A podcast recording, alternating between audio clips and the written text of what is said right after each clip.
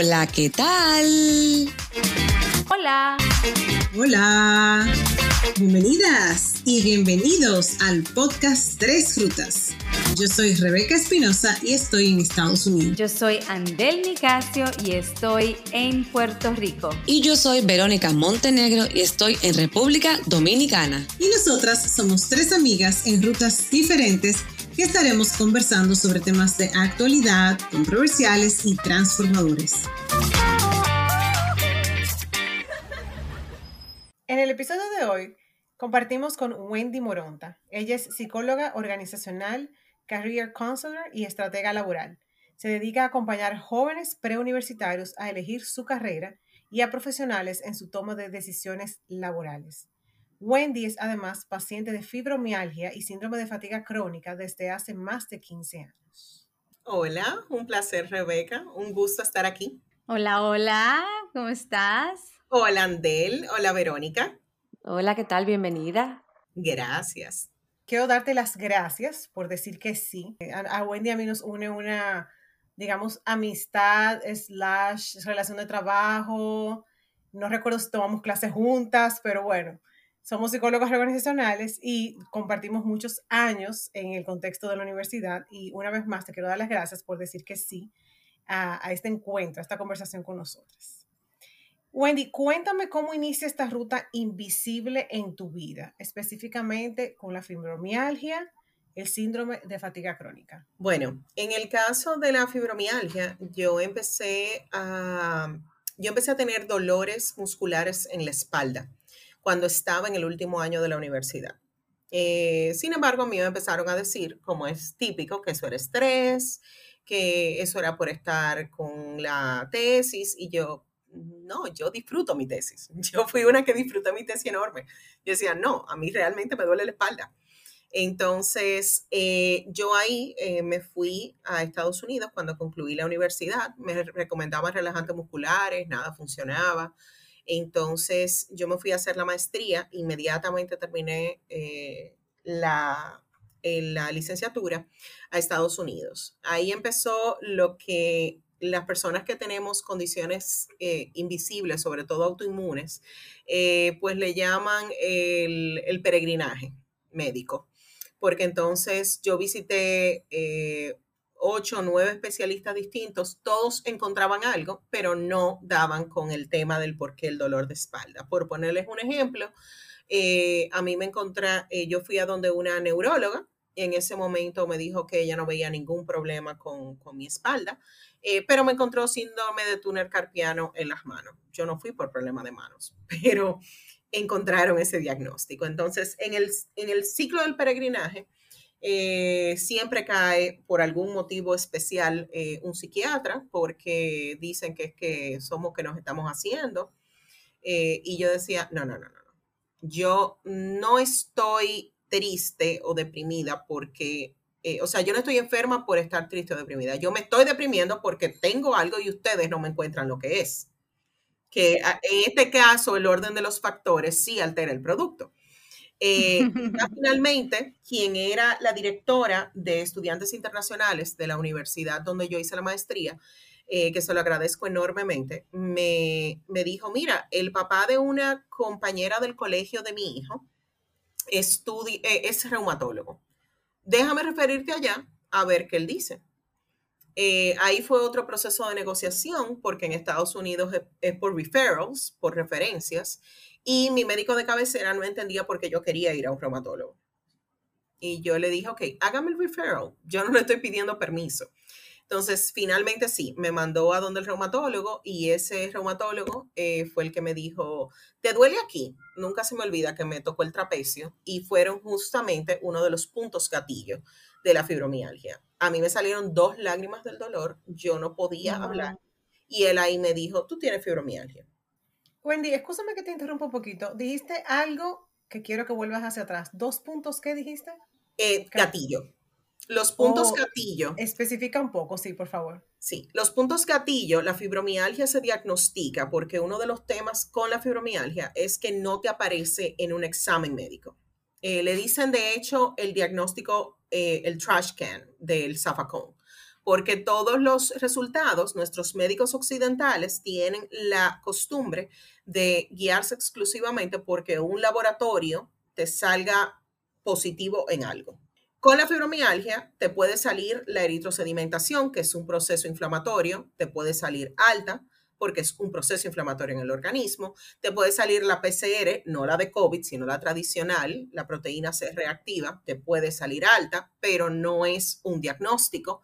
Eh, entonces, cuando nada te da, cuando no hay un, por ejemplo, en el caso del lupus, eh, te buscan el ANA y el ANA sale positivo pero con la fibromialgia no se da esa dinámica. Entonces, eh, usualmente para el diagnóstico hacen un proceso de evaluación, tú tienes que tener más de seis meses con dolor prolongado, etc. Y entre esas cosas, el, eh, lo principal para realmente confirmarlo son 18 puntos gatillo. Eh, son puntos en el organismo que si a ti te tocan, Rebeca, Andel, Verónica, les da presión, sienten presión. Pero si me tocan a mí, que tengo una condición clínica en ese sentido, entonces a mí me da un dolor muy fuerte que no se pasa de manera momentánea. Es algo que me puede durar 30, 40 minutos, la sensación de que todavía tengo ese dolor. ¿Y dónde están esos 19 puntos? 18. Ah, eh, ¿Dónde están? Hay en el, en el trapecio, eh, hay dos, en la parte del, de, de, aquí del, cerca del cuello, eh, en la parte interna de los, eh, de los brazos, eh, aquí en la parte cerca del, codo. hay en las piernas, en la parte interior de las rodillas. Em, en la espalda ah, están la mayoría de los puntos. Usualmente están, son simétricos de cada lado del, del cuerpo. Y usualmente para el diagnóstico tú tienes que estar positiva, o sea, haber dado con sensación dolorosa en al menos 11 de esos 18 puntos. Eh, usualmente en los últimos, en, los, en las últimas crisis que he tenido, eh, que realmente la última fue hace ya unos tres o cuatro años, unos cuatro años más o menos, la última crisis severa. Eh, porque, Qué bueno, que ha pasado mucho tiempo. Sí, yo realmente, como digo, yo vivo con dolor eh, del 1 al 10, pero nunca cero, cada día de mi vida. Hoy es, un, hoy es un buen día, hoy es un día en el cual mi nivel de dolor es bastante eh, moderado. Sin embargo, eh, en esas ocasiones he tenido 15, 16 puntos positivos. las veces que he tenido crisis usualmente están así. De manera general puedo tener 12, 13. Con dolores con diferentes niveles de severidad. Exacto. Dependiendo del día. Por ejemplo, en días buenos, días no tan buenos. A mí, por ponerte un ejemplo, hay, hay, mujeres con fibromialgia dentro de, dentro de la Fundación Dominicana de Fibromialgia, de la cual soy una de las fundadoras, que... Un saludo a todas de la asociación, un saludo. un saludo a todas mis hermanas en el dolor. Eh, dentro de ese grupo eh, hay algunas que los lácteos, el alcohol, eh, las carnes rojas pueden afectarle, temas de dieta. A mí nunca me ha afectado un tema de dieta, excepto si me paso de contenta con los dulces. Pero fuera de ahí, no he sentido un grado significativo de diferencia eh, con temas dietéticos. Hay personas que el ejercicio les ayuda considerablemente, hay personas que el ejercicio le exacerba la condición, pero en la mayoría de los casos sí se recomienda ejercicio moderado. Tú decías que no te ha causado nada, o sea que te podemos invitar a una copita de vino, ¿verdad? Totalmente, yo soy, yo soy, yo soy enóloga en ese sentido. A mí me encanta el vino, de hecho pertenezco a un ah, grupo de mujeres, pertenezco a un grupo de mujeres que se llama Copas y Reinas, eh, donde hacen... Invítanos, invítanos. Pero yo debo de ser parte de ese grupo. ¿Cómo que más gente? O sea, yo tengo que ser parte de ese grupo. Bueno, pues te puedo pasar perfectamente el Instagram y, todo lo demás, pero sí, es un grupo de, eh, mujeres eh, que cada dos meses, tres meses hacen algún tipo de actividad. Eh, lo organiza Ruth Okumares y ella pues prepara todo, todo un evento. Chévere, chévere. Hacemos un, un blind tasting.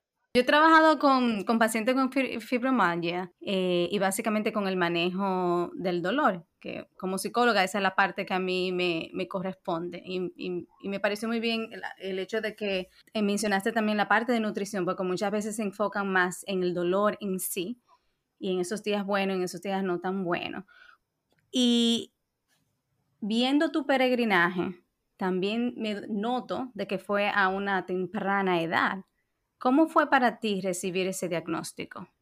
Sí, realmente yo de hecho cuando empecé en el grupo de la fundación, yo era la más joven. Eh, y eh, lo retador fue entender que yo iba a lograr todo lo que pudiera lograr, todo lo que quisiera lograr, pero a un ritmo diferente.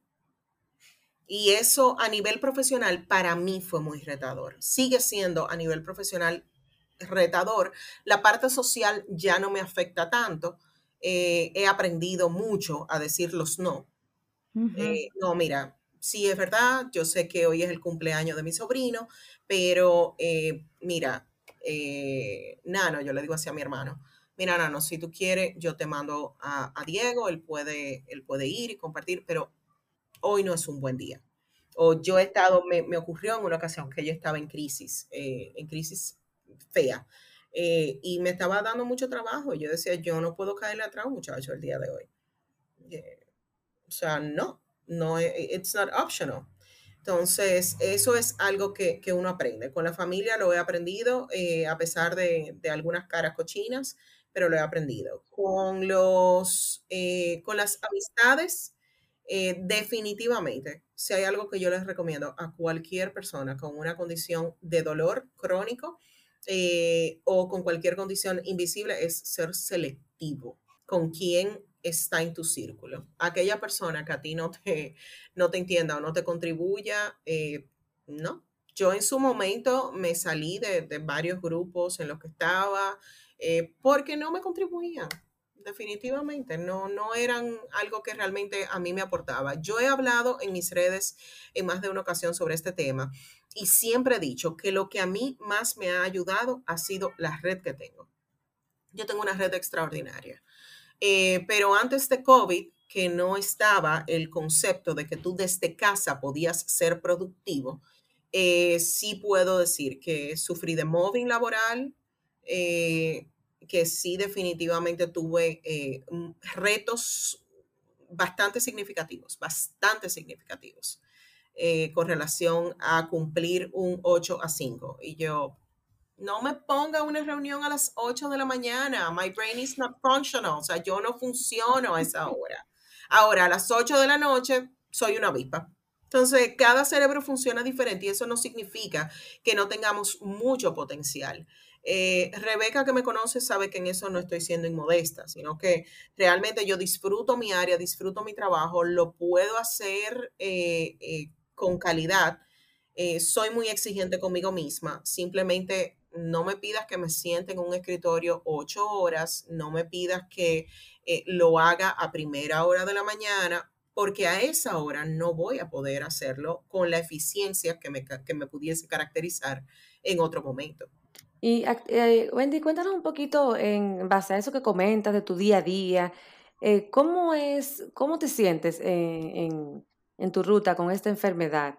Descríbenos un poquito más, porque eh, según estábamos leyendo varios artículos que compartiste, eh, haciendo un poco de research eh, para esta entrevista, me llamó mucho la atención que varios artículos decían lo mismo, como que todo el mundo te ve bien, entonces tú luces bien para todo el mundo. Entonces es sumamente más, es, es más complicado todavía de manejarte en el día a día porque como tú luces bien, eh, suenas bien anímicamente, eh, no, no, hay un yeso puesto, no hay un bastón, tú estás supuesta a seguir tu día a día, eh, como tú decías, o sea, a las 8 de la mañana, se acaba a las 5, un día regular, vamos, vamos a decir. Mira, realmente a mí me favoreció en eso el COVID. porque, por ejemplo, el supermercado yo puedo pedirlo por, yo hoy no quería salir me siento bien y como me siento bien, quería ser más productiva en otras cosas. Y el, ahí es donde entran las negociaciones conmigo misma. con mi agenda. Eh, el decir, no, mira, sabes que el yo salir me implica eh, ciertos eh, retos, el llegar, el parqueo, el estacionamiento, el tema, porque eso es un detalle interesantísimo. yo no puedo parquearme en un parqueo de discapacitados, a pesar de que es una condición discapacitante porque yo tengo que bajar el cristal y, y decirle al Señor, entonces no me interesa darle mi, mi, mi, perfil de salud a, a, quien está en el parqueo de, del supermercado para que remueva el cono y yo poderme parquear. O sea, no, no va a ocurrir. Entonces ya yo he hecho las paces con tenerme que estacionar en cualquier lugar, eh, movilizarme y todo lo demás. Entonces yo decía hoy, ¿sabes qué? No, yo hoy puedo aprovechar, avanzar, que de hecho estoy preparando un, eh, eh, un booklet eh, gratuito que lo voy a subir próximamente a, a, mis redes sobre cómo elaborar un CV. Y justamente anoche estaba inspirada y avancé muchísimo eso. Y cuando al final, hoy, estaba terminando de revisarlo, eh, mi mamá se está pasando unos días aquí. Entonces me dice, ya mira, que hay que comprar una cuantas cosas del supermercado. Y yo le dije, ¿sabes qué? Mira, yo no puedo interrumpir el proceso que estoy llevando ahora porque me voy a cansar. Y cuando regrese no voy a continuar haciéndolo. Vamos a pedir al supermercado por internet. Y eso se puede una doña de casi Yo totalmente. ¿Cómo tu mamá no sabe todavía que eso se puede? ¿Cómo te lo explico, Rebe? Entonces, pero sí sabe mandar los, los emojis chulos de WhatsApp. Que conste. Ah, eso sabe. ¡Ah, qué linda! que conste. Dile que no, que no manda Y no cualquiera. Los chulos, los chulos. Los chulos, sí, sí, sí. Entonces, eh, realmente, yo al final lo pedí por internet y así yo, eh, pero es un tema de negociarlo. Eh, de manera general, por ejemplo, ahora eh, yo tuve COVID hace un mes y medio y quedé con el nivel de fatiga en la estratosfera. así que he estado aprovechando por lo menos estos dos días que han sido buenos días. de ahí a que yo, por ejemplo, ya yo estoy planificando y no es siendo negativa, es administrándome, que es de hecho hasta un término bíblico, el administrarse. Entonces, en, de mi parte, yo estoy administrándome y ya yo sé que el sábado yo no voy a mover una tecla fuera de mi casa. Va a ser un día de Netflix y de poner, o de pasarme, obviamente, los maratónicos eh, ruedas del autobús con el chiquitín para que esté tranquilo y amemado, porque esa es otra cosa. El estilo de maternidad que yo quería, que yo hubiese soñado, ha sido modificado porque mamá, para mamá ser buena y hacer las cosas bien, tiene que estar bien. Entonces, a ver, para yo estar bien, tengo que hacer las paces con el hecho de que no puedo cargar tanto como yo quisiera a Nico ahora que ha ido eh, eh, eh, creciendo porque se me tumba el brazo. tengo que hacer las paces con el hecho de que si yo no hubiese querido que él estuviese enviciado con, con algunos, algunas canciones de YouTube, pero da la casualidad de que esa es mi realidad y si los fines de semana no tengo quien me ayude, tengo que hacer las paces con eso.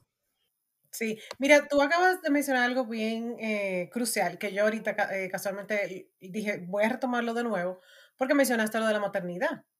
Y casualmente una de mis preguntas era precisamente eso, o sea, yo sé que tú tienes dos chicos con cierta diferencia de, edades.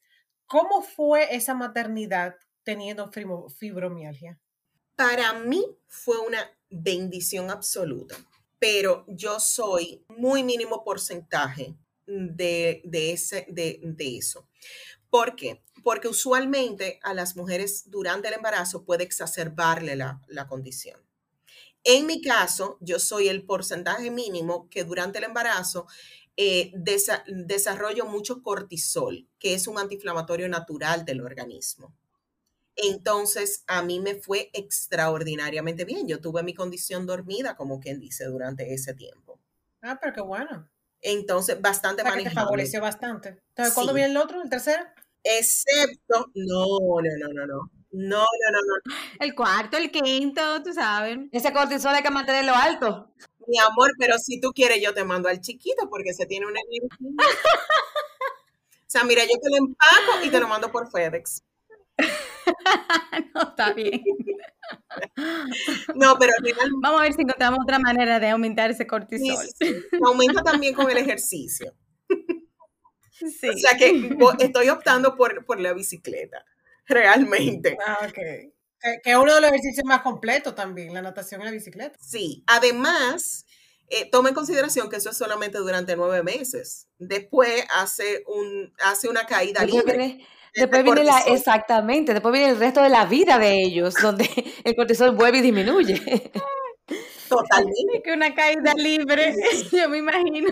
Totalmente, pero realmente la naturaleza es perfecta y en ese sentido te da la energía por lo menos durante los primeros meses de vida que son los más cruciales. Ya ahora que él está en el proceso, en el caso del chiquito, de exploración, de encaramarse y bajarse de los muebles y todo lo demás, ya ahí es un poco más retador. ¿Qué edad que tiene ya, Wendy? Nico va a cumplir eh, dos años. Yo di a luz dos días antes de confinamiento. A mí, de hecho, eh, me hicieron la cesárea exactamente a las 38 semanas porque los médicos sabían lo que venía. Y, yo dando a luz un lunes, saliendo un martes, 22 horas después de haber eh, tenido cesárea, y jueves saliendo el comunicado del gobierno, del, del cierre total. Así que a mí me tocó un interesante pauperio en cuarentena. Nico, de, eh, Nico de, del team de nosotros, de él, el epiciano. Ah, sí. Pero ¿cómo es que están activos? Porque los piscianos somos tranquilos. yo te voy a mandar no videos. Yo te voy a mandar dos videos para que tú lo compartas en el grupo de ustedes. Y entonces, por favor, me retroalimentes cuando ustedes está bien, está bien, está bien. Vamos, vamos, a hacer eso, vamos a hacer eso. Y luego, que es el que tiene nueve, el tema con Diego es eh, los, clásicos, los clásicos compromisos, por ejemplo, del, colegio. Yo también hice las pases con el hecho de que debo pagar eh, un eh, transporte escolar por la mañana. Claro. Diego tiene que, estar a la, tiene que estar a las 7 de la mañana en el colegio. Y yo a esa hora todavía mi cerebro hasn't wear off de la, la, pregabalina. Mira, antes de que, que sigamos, quería retomar eh, como el, tema del, desde, hasta cierto punto desde el principio, eh, porque sí estamos hablando de la fibromialgia, eh, pero ¿qué embarca eso de enfermedades invisibles? Muy interesante, porque lo que pasa es que usualmente cuando hablamos de discapacidades o condiciones que pueden ser retadoras a nivel crónico, crónico aquello que simplemente no es una gripe que te tomas un eh, que se va de una vez. Exacto, es algo con lo cual tú tienes que aprender a vivir porque no hay una cura para ello. Eh, eh, con el caso de, la, de, las condiciones invisibles, es, son aquellas condiciones en las que la persona no tiene ninguna muestra física, que tú ves a la persona y no, no está en una silla de rueda, no es que tiene, por ejemplo, personas con, o ni siquiera una silla de rueda, personas con psoriasis, por ejemplo, pueden salirle los rash. Es algo que ven. Es algo que la persona ve y que entiende que esa persona tiene algo en ese momento. Yo puedo tener mucho dolor y no por eso me van a pasar más hacia adelante en la fila del, del banco. Porque el dolor no se ve. Totalmente. El dolor no se ve. Entonces, hay múltiples condiciones invisibles como lo son fibromialgia, síndrome de fatiga crónica, intolerancia química múltiple. Son primas hermanas las tres. Se, de hecho, celebramos el mismo día. Este el lupus, eh, que a menos que la persona tenga, por ejemplo, la mariposa lupídica en su momento, cuando lo tiene muy activo, la persona tampoco eh, se le ve eh, una que tiene ninguna condición física. está Lyme, que en el Caribe no lo conocemos, pero en el norte de los Estados Unidos, Lyme disease es una de las condiciones que es una enfermedad producida por mosquito y deja eh, secuelas de dolor, fatiga y todo lo demás. Es una, de hecho, cuando yo estaba en Estados Unidos, fue una de las condiciones, eh, como le dicen, eh, de descarte. Es una de las enfermedades de descarte porque se, se, asemeja mucho a la fibromialgia. entre otras tantas, que son condiciones con las que la persona, como les digo, se ve bien, entre comillas. La persona no tiene ninguna ninguna apariencia física que te dé a denotar el grado de malestar que tiene. Eh, a mí me pasa igual, yo puedo estar riéndome puedo, y puedo tener mucha fatiga. Eh, o puedo de repente ser un día en el que yo esté comunicándome con todo el mundo por esta vía, eh, sin embargo, no haya podido salir de la habitación. Entran dentro de eso también las enfermedades de, de salud mental, por lo mismo, porque no se ven. Y asumimos muchas cosas. Eh, interesante también el dato que das de en cuanto a quizás derechos o facilidades que se le dan a otras personas con discapacidades. Para ti es casi como pedir un pedazo del cielo para que te escuchen y, para que te la den y al final muchas veces lo que uno termina es no, ni, siquiera haciéndolo. A mí me pasó, eh, de hecho, que hace seis años yo tuve un accidente por escaleras y yo me fracturé los dos tobillos, tibia, peroné, ligamento y tendones. Eh, y yo duré varios meses, fue un gran aprendizaje. Eh, yo duré varios meses en silla de ruedas. La gente me decía, ay, qué mal. Y yo decía, yo tengo años sufriendo de dolor y tú ahora sí me dices qué mal. Y tú me has conocido todo el tiempo.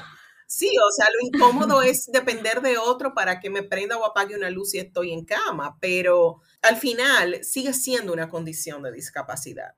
No es el que no, el que tú la estés viendo ahora no significa que yo no la tuviera anteriormente. Exacto. El hecho de que sea más obvia el verte en esa silla de ruedas era más me pasó de me pasó tener las dos eh, las dos caras de la moneda de de repente llegar a una plaza en silla de ruedas y que me dieran todos los accesos y yo veía yo decía gracias pero al final, eso siempre verdad yo necesitaría eso eh, muchos días, sobre todo, por ejemplo, días lluviosos, que eso era algo que iba a decir ahorita, eh, que yo, por ejemplo, a mí la, condición eh, no la condición no se me exacerba con alimentación o con ejercicio o demás, pero sí con, el clima lluvioso, con, con, la humedad. A mí la humedad, la presión atmosférica sí tiene un impacto en, el dolor en mí. Yo, de hecho, sé cuándo va a llover.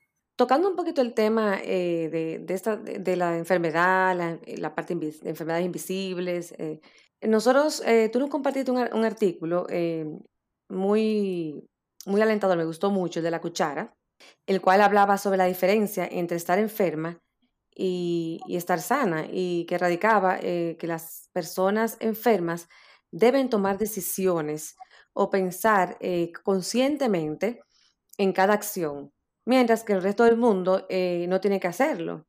Que a mí me encantaría que tú nos hablaras un poquito más sobre ese tema, porque eh, para mí también entiendo que es muy importante a nivel de la parte de la salud mental, la conciencia de la enfermedad y muchos eh, pasamos por encima sobre a eso. Sí, claro. Eh, mira, con el caso de, de, la, de, la, enfermedad de las negociaciones, como les digo, para mí hay un tema de negociaciones perpetuo. Sobre qué cosas incluyen agenda, sobre si hay cosas que yo sé que son muy demandantes, no incluir otras. Eh, definitivamente los clásicos, em, los clásicos listados inagotables de no, yo hoy voy a ir a PriceMart, voy a ir al supermercado, voy a pasar por tal sitio, no ocurre. Yo puedo ir a PriceMart y puedo ir al supermercado. Ahora, yo no puedo tener nada que realmente vaya a demandar de manera extenuante de mí al día siguiente porque voy a estar cansada, no necesariamente con dolor, pero voy a estar cansada. Entonces, yo sí eh, he negociado como mamá, he negociado eh, como persona que administra mi casa. Como les decía, a mí de manera personal eh, me ha ayudado la modalidad virtual. Sin embargo, por ponerles un ejemplo, yo no veo los médicos de manera igual. Para mí no son los friendly que son para muchas personas, que simplemente te dan un, una receta para algo, para algún broncoespasmo si tú tienes una gripe muy mala. No, o sea, yo voy y tengo que hacer una negociación con ellos. Entonces, eso es un proceso. Sin embargo, a nivel de salud mental, eh, yo he trabajado mucho. Al principio es muy normal que a las personas les afecte ese, ese aspecto. Yo al principio sentí tristeza, sentí eh, más que tristeza, impotencia eh, días en los cuales yo quería realmente hacer cosas y yo todavía no aceptaba que no iba a ocurrir o que yo tenía mucha ambición profesional en algunas cosas y yo entendía que eso como tal, si yo no tenía una ayuda adicional, no, no se daría. Eh, cierto tipo de proyectos, si yo no tenía una asistente, eh, para, para, recordarme cosas en algunos momentos, porque recordemos que el dolor es una alerta del cerebro. Y como es una alerta del cerebro, tiende a agotar intelectualmente. Y al ser eh, agotador, hay cosas que simplemente una de las, de las condiciones que a mí más me afecta, es la única que todavía no he podido aceptar de mi condición de manera relativamente resiliente, es cuando tengo eh, niebla mental. Niebla mental de la fibromialgia, eh, probablemente eh, Verónica, perdón, Andel, tú puedes hablar sobre eso, que probablemente te han tocado pacientes con, con ese tipo de cuadros, que de repente te puedo mencionar que quiero pedirte el cuchillo y te digo, pásame la cuchara. Yo estoy pensando en el cuchillo. Yo en, en mi cabeza del cuchillo y te digo verbalmente la cuchara porque es lo que tengo en la cabeza. Entonces, cuando yo, que soy una persona que trabajo mucho el tema de la comunicación, eh, que usualmente ha sido una de las competencias que mejor he podido desarrollar en mi línea profesional, no logro comunicarme efectivamente o resumirte las cosas efectivamente, eso me cuesta. Eso me cuesta aceptarlo. Sin embargo, definitivamente yo entiendo que para yo mejorar eh, la forma en la que yo veía mi condición, como les dije, tener un buen, un buen, una buena red, o sea, tener un network que sea realmente de apoyo, que no sea el tipo de personas que te, que te machacan, que, te, que se la pasan diciéndote o reclamándote eh, por tu tomar medicina. Eso es algo clave. A, mí me ha tocado, sí, sí, me ha tocado personas que, por ejemplo, me, me han dicho, tú te vas a desbaratar. Digo, para la audiencia que no está viendo esta dinámica, yo me estoy como riendo, como, como, espérate, tú te enfermas y te están diciendo que no tome medicamento, como que para mí no cabe, eh, así que... Totalmente, totalmente. Yo duré años que yo no sacaba mi pastillero en un restaurante, aunque fuera a las 8 de la noche de yo tomarme la pregabalina. Me pasó en más de, o sea, muchas veces, o en círculos, en ciertos círculos yo lo evitaba, porque sabía que eran personas que me iban a cuestionar. Eh, y que no iba a ser la, el cuestionamiento empático o el cuestionamiento curioso que luego medio se adapta y se calla. No, no, no, sino el cuestionamiento de pero, es que eso es psicológico, pero ¿por qué tú no oras para que Dios te quite eso? Me tocó en múltiples ocasiones. La audiencia se va a quedar sin ver mi cara. No, y la risita sarcástica que yo tengo, porque eso es lo grande, que la gente somos, y también por un asunto de cultura, nosotros somos médicos innatos, o sea, todos lo sabemos y a todos le buscamos una solución. Es sin agregarle el factor económico. Ojo con eso si le agregamos el factor económico, pero ¿y cómo es posible que tú tengas tantos gastos? Bueno, sí, sucede que solamente mis medicamentos hacen 150 dólares mensuales. Por ponerle un ejemplo, va modificándose mensualmente y tú dirás, pero ¿y por qué? ¿Tú no tienes seguro? Claro, lo que pasa es que los seguros te cubren un máximo de 5 mil pesos. En República Dominicana son poco menos de 100 dólares, 5 mil pesos al, al año y solamente la caja del, de uno de mis medicamentos cuesta 2.500. Al tercer mes yo no tengo, yo no tengo cobertura. Exacto, exactamente. Ahora que tú mencionas todo eso, de, de, que cuando la gente no entiende, de que tú te limitabas a, sacar tu pastillero y todo eso, hay algo que me queda eh, por preguntarte, Wendy, porque hace muy poco un familiar mío fue diagnosticada con lupus.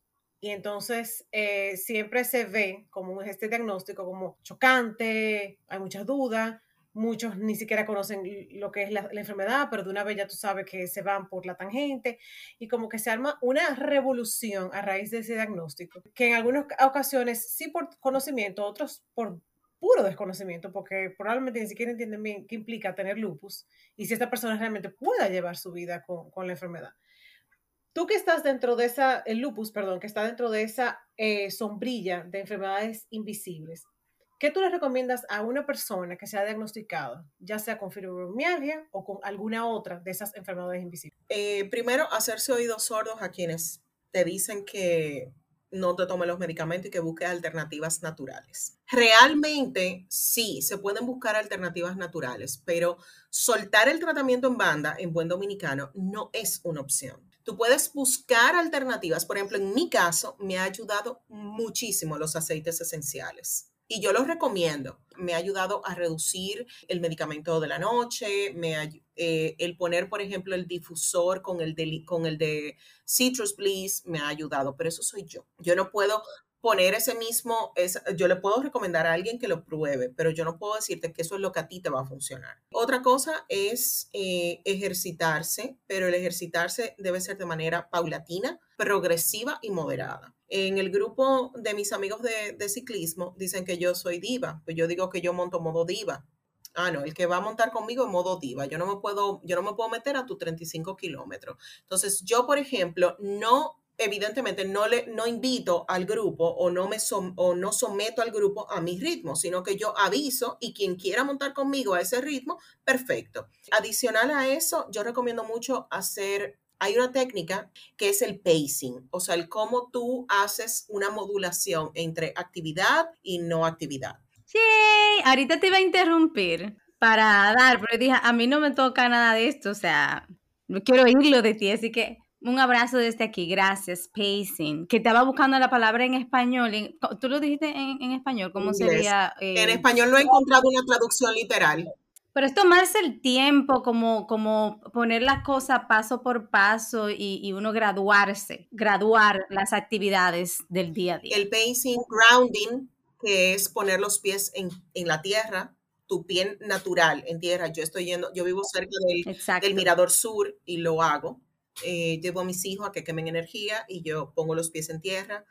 Eh, y obviamente dentro de los coping skills, eh, que son eh, aquellas herramientas de resiliencia, yo utilizo, a mí me ha funcionado, repito, eso no tiene que ser la norma para los demás, que en eso soy muy respetuosa, es, a mí me ha ayudado la meditación del Ho'oponopono. El Ho'oponopono, yo encontré...